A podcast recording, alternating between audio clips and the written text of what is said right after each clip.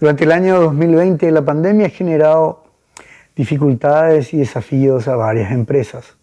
La empresa Roblox Company, sin embargo, es una de aquellas que ha sabido sacar ventaja. Ellos son los creadores del videojuego Roblox, uno de los videojuegos más descargados en este año 2020. Básicamente, el videojuego atrae porque combina aventura y diversión con las relaciones sociales. En el videojuego uno puede, por ejemplo, celebrar un cumpleaños de manera virtual o asistir a un concierto online. El juego es permanentemente construido y renovado por sus mismos usuarios. Estos también pueden obtener así un porcentaje de los ingresos, según la cantidad de jugadores que frecuente y compre los ítems que ellos mismos desarrollaron.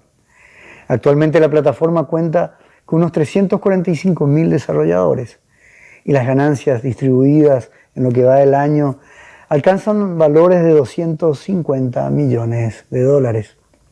Según la plataforma Bloomberg, más de dos tercios de los niños en los Estados Unidos entre los 9 y los 12 años hoy usan el videojuego.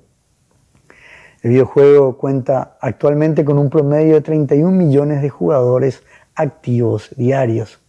Y si sumamos las horas totales que juegan, esto llegaría a unos 22 billones de horas diarias. El hecho de que en varias partes del mundo las clases presenciales fueran suspendidas y fueran realizadas de manera virtual facilitó que varios niños pasaran más tiempo con sus tabletas ya que esta también se volvió una herramienta indispensable para el estudio.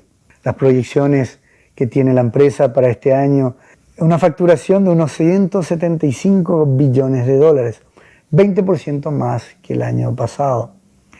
En este mes la compañía se encuentra en tratativas para poder ser cotizada en bolsa.